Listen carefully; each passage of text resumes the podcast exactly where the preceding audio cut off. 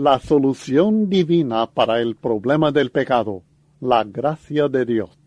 A veces se presenta que el pecado es problema para el ser humano, y lo es, pero también es problema para Dios, porque le presenta con un dilema.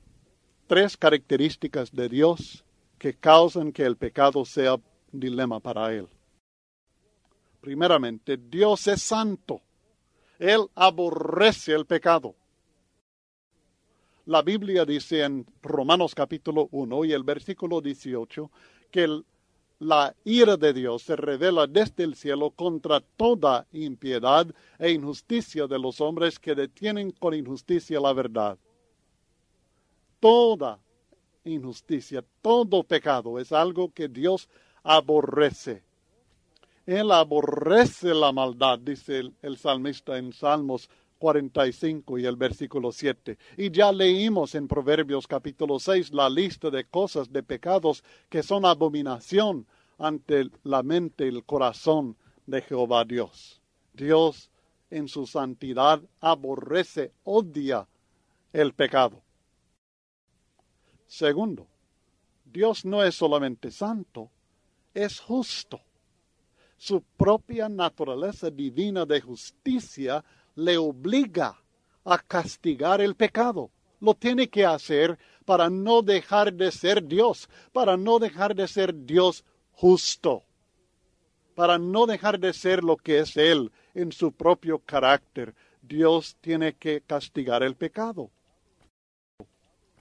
Él ha declarado en Éxodo 23 y el versículo 7, de palabra de mentira te alejarás y no matarás al inocente y justo, porque yo no te, yo no justificaré al impío. Dios dice, yo no declararé inocente a aquel que no lo es, sino que será reconocido y castigado como impío. Nuevamente habla Dios en Proverbios 17 y el versículo 15, el que justifica al impío y el que condena al justo, ambos son igualmente abominación a Jehová. Para Dios es abominable el concepto de que alguien que sea impío sea declarado inocente. Es abominable también a Dios que alguien que sea justo sea condenado ambos son igualmente abominación a Jehová. Dios es perfectamente justo. Y nunca podrá decir a uno que no es inocente, bueno, olvídate de tu pecado. No te preocupes, no es problema. Te vamos a tomar en cuenta como si fueras inocente. En su justicia no lo puede hacer. Por cuanto cuando la Biblia dice, en Romanos 6:23 que ya estudiamos que la paga del pecado es muerte. Nos está diciendo que esto tiene que ser el castigo, tiene que ser la consecuencia del pecado en mi vida, en su vida y en la de todo ser humano. Esta paga Dios en su justicia la tiene que dar. Y así es que el apóstol Pablo dedica 16 versículos de Romanos capítulo 2, del versículo 1 al 16, para declarar y aclarar que el juicio de Dios es justo. Y le aclara a aquel que piense escaparse de alguna manera del juicio de Dios que no será así sino que le aclara que en el versículo 5, pero por tu dureza y por tu corazón no arrepentido, atesoras para ti mismo ira para el día de la ira y de la revelación del justo juicio de Dios. Así que está ahora el problema con el tercer atributo de Dios. Dios es santo y aborrece el pecado. Dios es justo y su propia naturaleza le obliga a castigar el pecado. Pero Dios también es misericordioso. Dios es amor y Él desea salvarnos. La Biblia enseña en 2 Pedro capítulo 3 y los versículos 9 al 10 que Dios no desea que el hombre sea condenado el Señor no retarda su promesa, según algunos la tienen por tardanza, sino que es paciente para con nosotros, no queriendo que ninguno perezca, sino que todos procedan al arrepentimiento. Segunda Pedro capítulo 3 y el versículo 9. Dice prácticamente lo mismo en la epístola del apóstol Pablo a Timoteo, en Primera Timoteo capítulo 2, en los versículos 4 y 5. Dice que Dios quiere que todos los hombres sean salvos y vengan al conocimiento de la verdad. Dios desea que todos sean salvos. No desea que ninguno perezca, en el sentido negativo, y en el sentido positivo,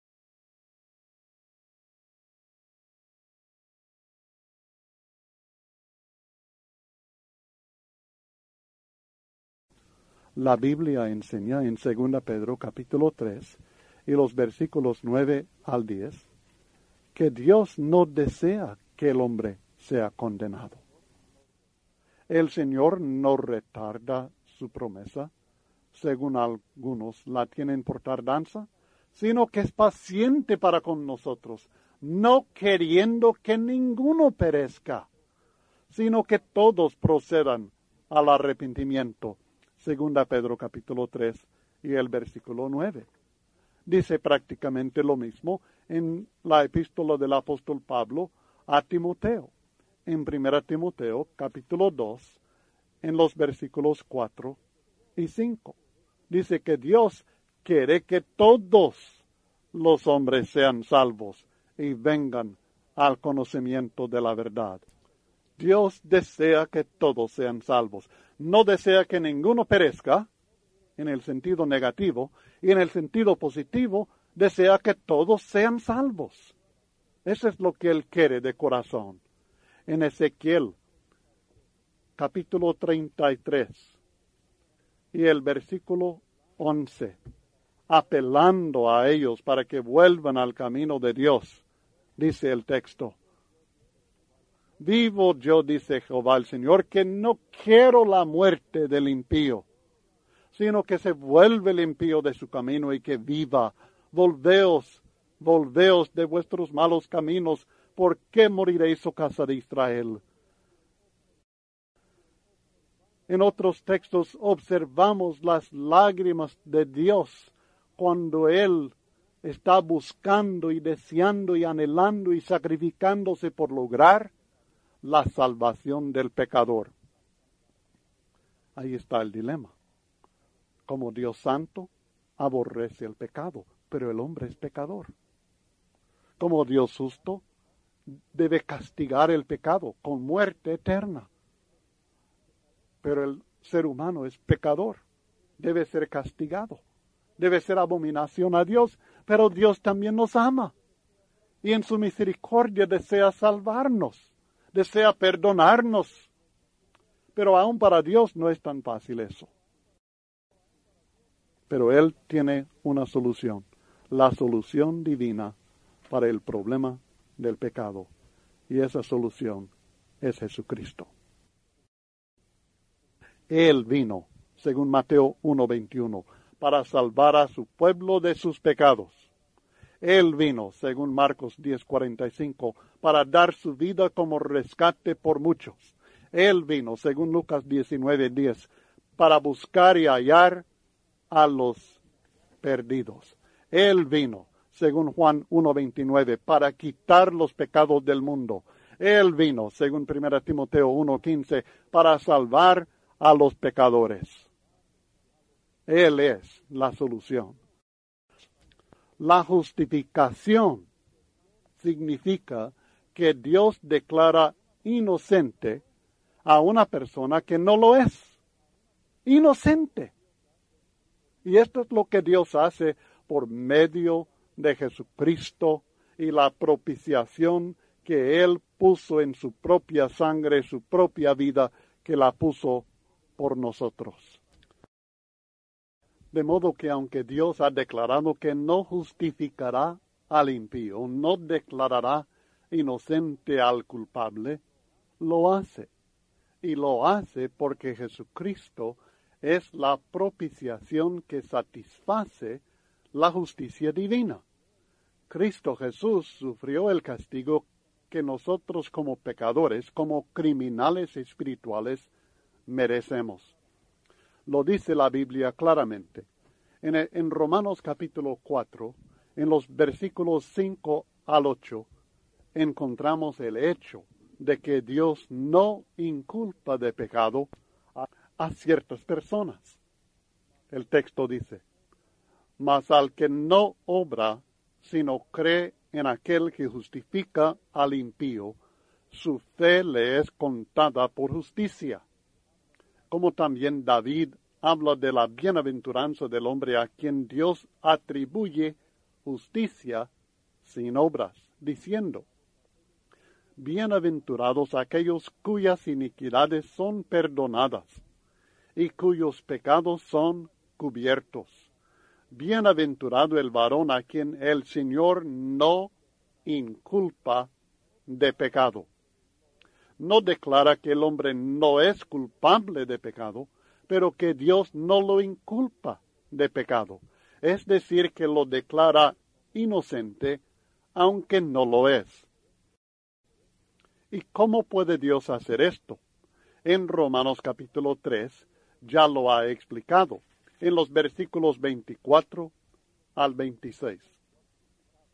Siendo justificados, la palabra significa declarados justos, declarados inocentes, siendo justificados gratuitamente por su gracia, mediante la redención que es en Cristo Jesús, a quien Dios puso como propiciación por medio de la fe en su sangre, para manifestar su justicia a causa de haber pasado por alto en su paciencia los pecados pasados.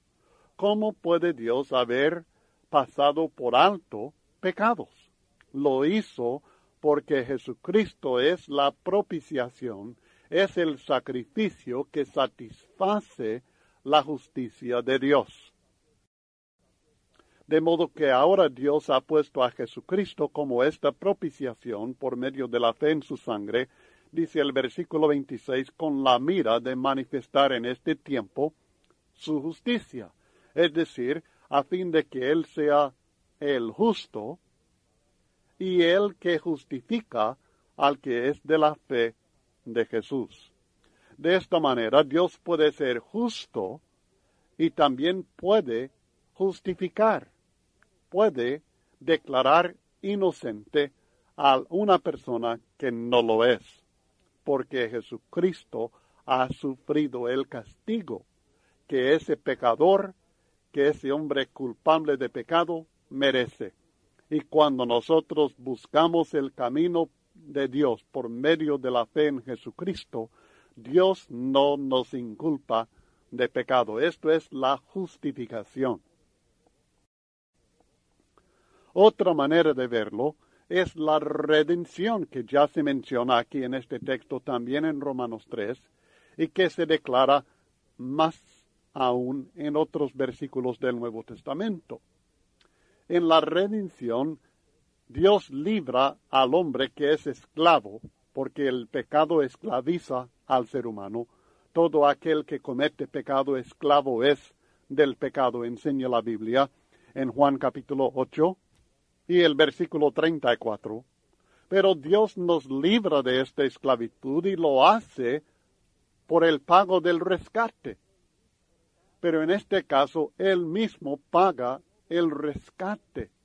De modo que Dios puede ser justo y al mismo tiempo librarnos de la esclavitud del pecado, porque Él mismo pagó el rescate para redimirnos, para librarnos de esta esclavitud, y el rescate pagado fue la vida de su propio Hijo.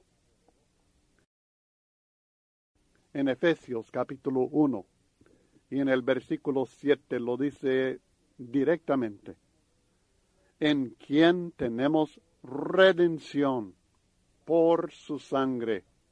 La redención es por la sangre de Jesucristo, es el perdón de pecados según las riquezas de su gracia.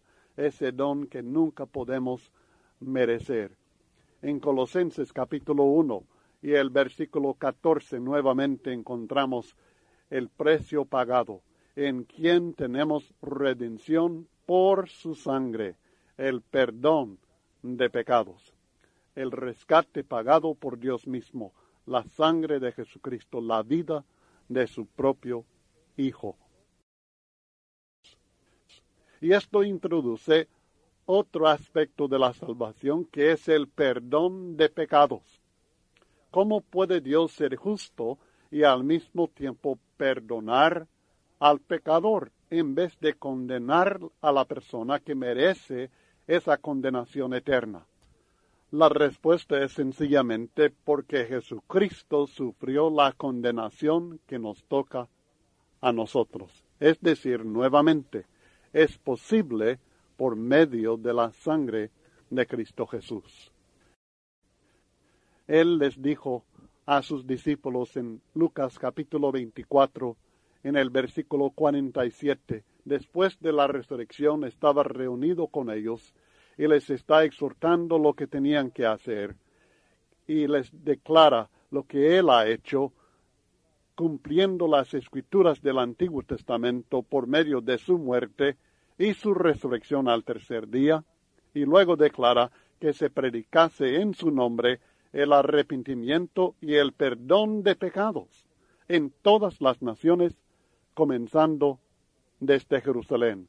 Lucas capítulo 24 y el versículo 47. Con esto concuerda la promesa de Dios en Hebreos capítulo 10 y el versículo 17 que en el nuevo pacto nunca más me acordaré de sus pecados y transgresiones. Así que Dios promete perdonar. Y el medio por el cual puede perdonar es la sangre de su Hijo. En Mateo capítulo 26 y el versículo 28 Jesucristo está con sus discípulos en el aposento alto y está explicando acerca de la cena del Señor el fruto de la vid, y dice, porque esto es mi sangre del nuevo pacto, que por muchos es derramada para remisión de los pecados. Los pecados son perdonados porque la sangre de Jesucristo, el sacrificio del Señor Jesús, es el que lo hace posible. Él sufrió el castigo, la condenación que nosotros merecemos y por esta razón hay remisión, hay perdón por medio de su sangre. También nosotros, por ser pecadores, nos convertimos en enemigos de Dios.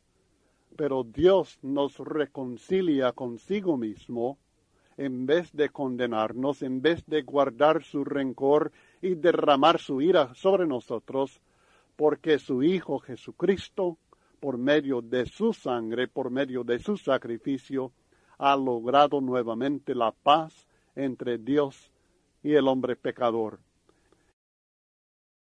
En Colosenses capítulo 1, en los versículos 21 y 22.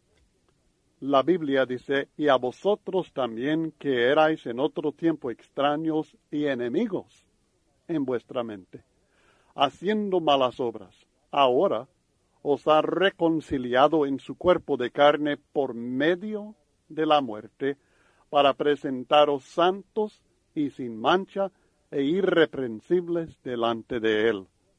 De modo que Dios puede ser amigo nuestro, nosotros nos convertimos en amigos de Dios a pesar de las malas obras que hemos cometido, porque hemos sido reconciliados por medio de la muerte del Hijo de Dios.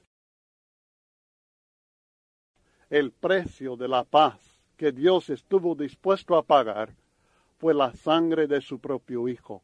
En Efesios capítulo 2, comenzando en el versículo 13, la Biblia dice, pero ahora en Cristo Jesús, vosotros que en otro tiempo estabais lejos, habéis sido hechos cercanos por la sangre de Cristo, porque Él es nuestra paz. En el 16 declara, mediante la cruz reconciliar con Dios a ambos en un solo cuerpo, matando en ella las enemistades. La cruz es la solución al problema de la enemistad entre el ser humano pecador y su Dios. Así que Dios puede ser justo y santo y al mismo tiempo reconciliarnos consigo a pesar de las ofensas que hemos cometido contra su santidad, porque Jesucristo hizo la paz entre nosotros y Dios por medio de la sangre de su cruz. Él es la solución para el dilema de Dios, del Dios santo, del Dios justo, del Dios misericordioso en cuanto al pecado del ser humano. No hay otra solución. No hay otro camino más que Jesucristo. Él declara en Juan 14 y el versículo 6, Yo soy el camino y la verdad y la vida. Nadie viene al Padre sino por mí, sino por Jesucristo. El pecado hubiera hecho división eterna entre nosotros y nuestro Dios, sino por Jesucristo. Nadie podría llegar al cielo. Si no por Jesucristo, seríamos para siempre enemigos de Dios y caeríamos bajo la ira eterna de Dios. Nunca seríamos nosotros perdonados, quedaríamos como esclavos perpetuos del pecado. Seríamos declarados no inocentes, sino culpables, condenados, sin esperanza eterna. Esto es lo que Cristo ha hecho por nosotros. No hay otro Salvador más que Jesucristo. No hay otro nombre dado a los hombres por el cual debemos nosotros ser salvos. Así que tenemos nosotros, por la gracia de Dios, una alternativa. Tenemos que escoger entre pagar por nuestros propios pecados o recibir, aceptar el regalo de la salvación, del perdón, de la reconciliación, de la justificación, de la redención, aceptar este maravilloso regalo en Cristo Jesús, que es la única solución para el problema del pecado del ser humano. La Biblia dice en Romanos 6 y el versículo 23, porque la paga del pecado es muerte, mas la dádiva de Dios es vida eterna en Cristo Jesús, Señor nuestro. No hay otra tercera opción. Es pagar por nuestros pecados, la paga, o aceptar la dádiva de Dios. Aceptar la solución que Dios ha establecido por medio de Jesucristo y tendremos entonces vida eterna. Será muerte eterna, separación eterna de Dios en el infierno de fuego o será vida eterna en gloria con Dios por medio de Jesucristo. Es muy importante que entendamos que la salvación no puede ser al mismo tiempo regalo y salario. No puede ser algo que Dios nos regala que recibimos por gracia y al mismo tiempo ser un salario, algo que nosotros ganamos. No puede ser algo que no merecemos y al mismo tiempo algo que sí merecemos. La Biblia enseña en Romanos capítulo 4 versículos 4 y 5. Pero al que obra no se le cuenta el salario como gracia, sino como deuda. Mas al que no obra, sino cree en aquel que justifica al impío, su fe le es contada por justicia. Como está claramente declarado aquí en estos versículos, o Dios nos debe la salvación, o Dios nos regala la salvación, o Dios nos paga el salario, es decir, la bendición de la salvación porque nosotros la hemos ganado, la hemos merecido, o él nos da esta salvación como gracia, como un regalo que nosotros no merecemos y que no podemos ganar y nunca podremos decir que nos debe. Confiamos no en lo que nosotros hacemos, sino que confiamos en Dios, el que justifica, el que declara inocente al que no lo es, al impío, y cuando confiamos en Él, en la provisión que Él hace por medio de Cristo Jesús, de la manera que Él nos enseña cuando tenemos una fe bíblica. Esta fe nos es contada por justicia. Sencillamente recibiremos la paga o recibiremos la dádiva, porque la paga del pecado es muerte, mas la dádiva de Dios es vida eterna en Cristo Jesús Señor nuestro. Romanos capítulo 6, versículo 23. Si es dádiva, si es regalo, por gracia de Dios recibiremos la vida eterna. Pero si recibimos lo que merecemos, la paga, el salario que nos hemos ganado será muerte. Pero no solamente no puede ser regalo y salario, la salvación no puede ser por gracia y al mismo tiempo por obras. Hay una contradicción completa entre el concepto de ser salvo por regalo, por la gracia de Dios, por algo que no hemos ganado, algo que no hemos merecido, y ser salvo por obras nuestras, obras de ley que nosotros hacemos, y por esto merecemos la salvación. Esto no significa que no hay nada que hemos de hacer. Claro que hay cosas que hemos de hacer en obediencia de fe. Pero no somos salvos por haber ganado por nuestras obras esta salvación. Somos salvos porque Dios, por su gracia, netamente, puramente, el ciento por ciento por su gracia inmerecida, Él nos regala, nos dota de esta maravillosa bendición de salvación cuando nosotros cumplimos con los requisitos que Él ha establecido en el Evangelio de Cristo Jesús, que estaremos estudiando en próximas lecciones. La Biblia dice en Romanos capítulo 11 y el versículo 6. Y si por gracia, ya no es por obras. De otra manera, la gracia ya no es gracia. Y si por obras, ya no es gracia. De otra manera, la obra ya no es obra.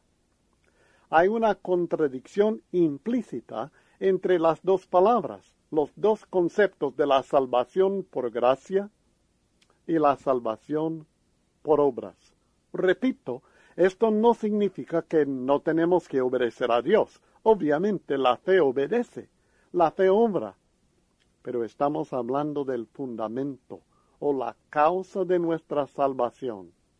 No son nuestras obras, sino la gracia de Dios.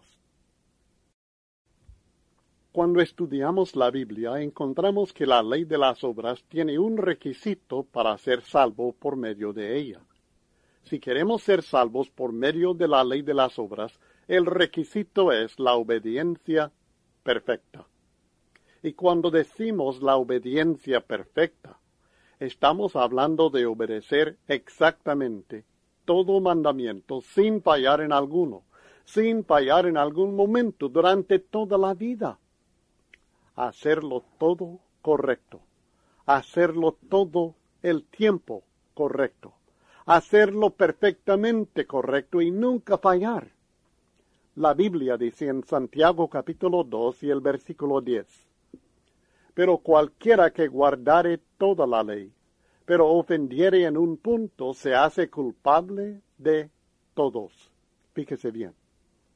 Se trata de una persona tan obediente, tan consagrado, que esta persona guarda toda la ley de Dios, pero en un punto ofende. Cuando esto sucede, se convierte en una persona culpable de todos. ¿Cómo puede ser esto? Porque al desobedecer uno de los mandamientos bajo un sistema de ley, un sistema de obras, la persona es pecador y como consecuencia condenado por la ley. Gálatas capítulo 3 y el versículo 10 explica un poco más. Porque todos los que dependen de la obra de la ley están bajo maldición, pues escrito está, maldito aquel que no permaneciere en todas las cosas escritas en el libro de la ley para hacerlas. El que no las hace todas y permanece en todas es maldito, bajo maldición está, condenado por la ley de las obras. De modo que en vez de ser el medio para nuestra salvación, nuestras obras vienen siendo la causa de nuestra condenación. Esto es lo mejor que nosotros podemos lograr por medio de nuestras propias obras. La perdición, la condenación, la muerte espiritual. La Biblia dice en Efesios capítulo 2, en los primeros tres versículos, y Él os dio vida a vosotros cuando estabais muertos en vuestros delitos y pecados, en los cuales anduvisteis en otro tiempo, siguiendo la corriente de este mundo, conforme al príncipe de la potestad del aire, el espíritu que ahora opera en los hijos de desobediencia, entre los cuales también todos nosotros vivimos en otro tiempo, en los deseos de nuestra carne, haciendo la voluntad de la carne y de los pensamientos, y éramos por naturaleza hijos de ira lo mismo que los demás. Este es un resumen en realidad de lo que estudiamos en la lección anterior acerca del pecado y los resultados del pecado en nuestra propia vida. Porque el pecado en vez de producir vida, destruye la vida, produce la muerte, produce una separación entre nosotros y Dios. Porque nosotros cuando hacemos lo que queremos, cuando nos guiamos por lo que pensamos, caemos bajo la ira de Dios y somos muertos espirituales. Estábamos muertos en nuestros delitos y pecados. Pero el texto sigue en los versículos 4 al 7 del capítulo 2, explicándonos que Dios, en cambio, cuando Él obra, cuando nosotros en Él confiamos, cuando dependemos de su misericordia y su gracia, el resultado es la vida por su gracia. Dice el texto, pero Dios que es rico en misericordia por su gran amor con que nos amó, aun estando nosotros muertos en pecados, nos dio vida juntamente con Cristo. Por gracia sois salvos y juntamente con él nos resucitó y asimismo nos hizo sentar en los lugares celestiales con Cristo Jesús, para mostrar en los siglos venideros las abundantes riquezas de su gracia en su bondad para con nosotros en Cristo Jesús. El texto sencillamente pone en contraste lo que el hombre logra por medio de su vida sus pensamientos, sus obras, y lo que Dios logra por medio de su misericordia, su amor, su maravillosa gracia, y lo que logra es salvarnos, darnos vida espiritual, hacernos sentar con Cristo en su comunión, y esta es la esperanza. La única esperanza que el ser humano tiene es la gracia de Dios. Luego en los versículos ocho y nueve aprendemos que esta gracia nos salva por medio de nuestra fe. Porque por gracia sois salvos por medio de la fe, y esto no de vosotros, pues es don de Dios, no por obras para que nadie se gloríe. Nuestra salvación no es por lo que nosotros pudimos lograr, no es por lo que nosotros pudimos hacer, no es por nuestra bondad, sino que es por la gracia de Dios. Pero hay un requisito, y ese requisito es la fe, la confianza en Dios, la confianza en la obra de Cristo.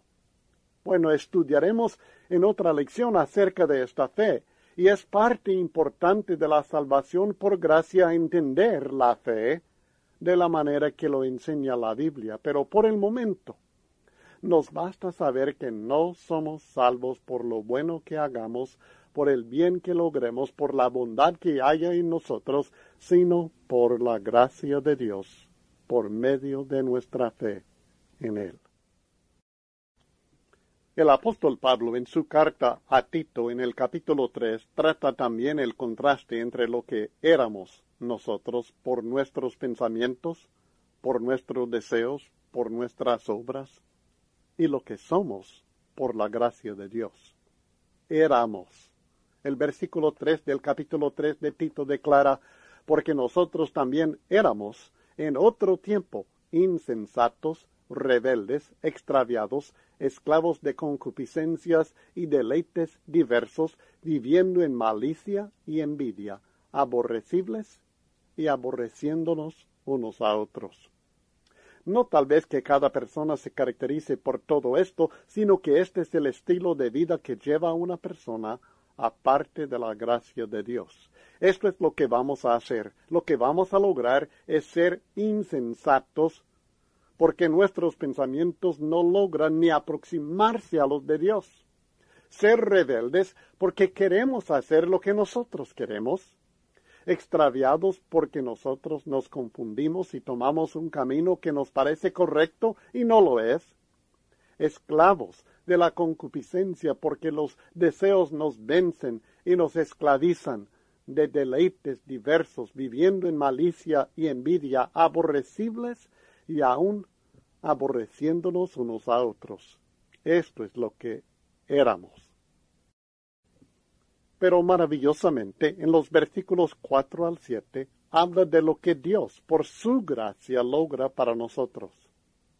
Pero cuando se manifestó la bondad de Dios nuestro Salvador y su amor para con los hombres, nos salvó no por obras de justicia que nosotros hubiéramos hecho, sino por su misericordia. No nos salvó porque nosotros habríamos logrado ser justos. No nos salvó porque nosotros habríamos hecho cosas que nos hacían merecer esta declaración de inocente, sino por su gracia, por su misericordia y por el lavamiento de la regeneración Así que el lavamiento de la regeneración es parte de esta obra de la misericordia, de la gracia de Dios y por la renovación en el Espíritu Santo.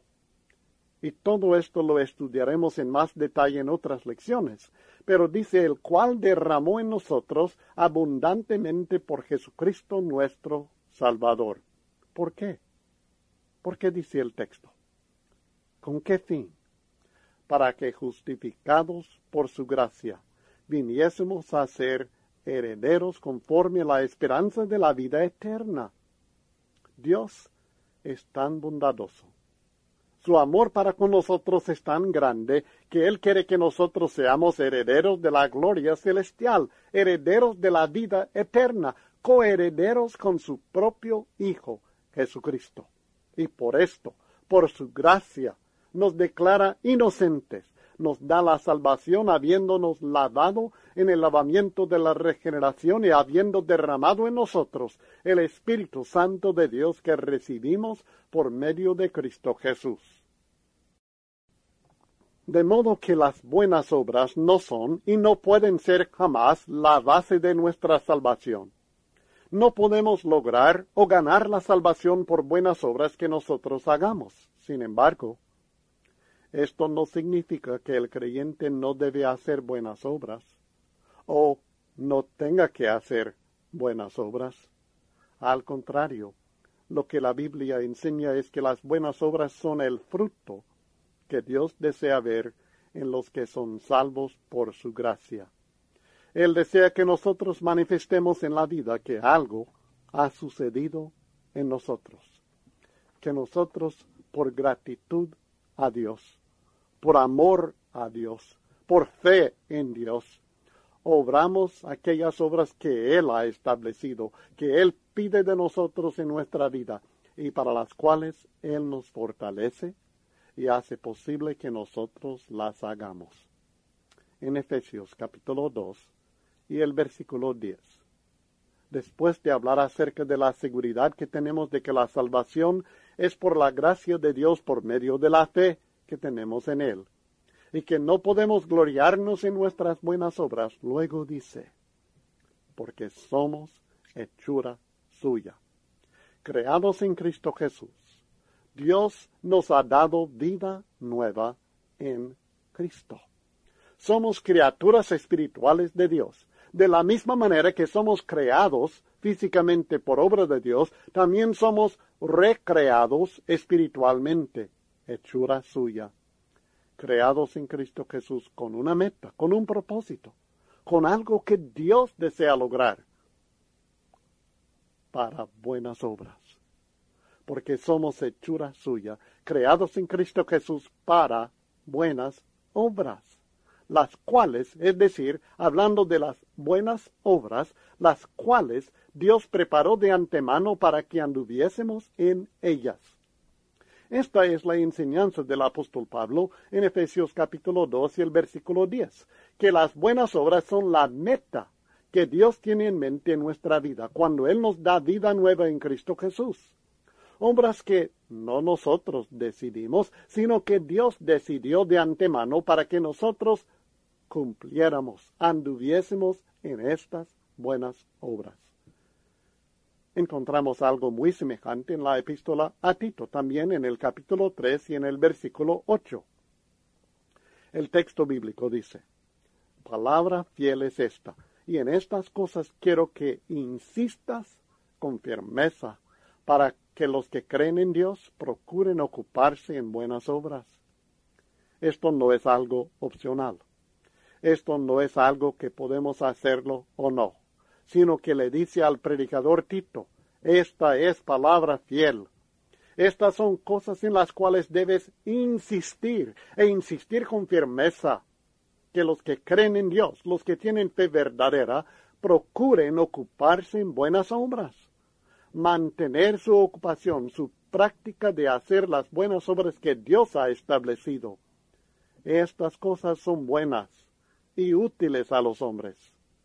Capítulo 3 y el versículo 8. Así que las buenas obras como resultado de la salvación que Dios nos da son algo que Dios no sugiere, sino que requiere de los suyos. Creo que es el momento propicio para que nosotros repasemos brevemente lo que estudiamos en las tres lecciones anteriores acerca del problema del pecado. En esta lección hemos aprendido acerca del significado del pecado, cómo la Biblia define el pecado. Hemos aprendido además que hay diferentes clases de pecado.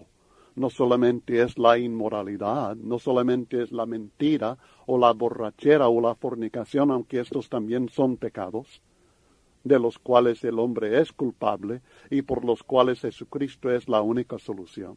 Pero hay otras clases de pecado también que hemos estado estudiando.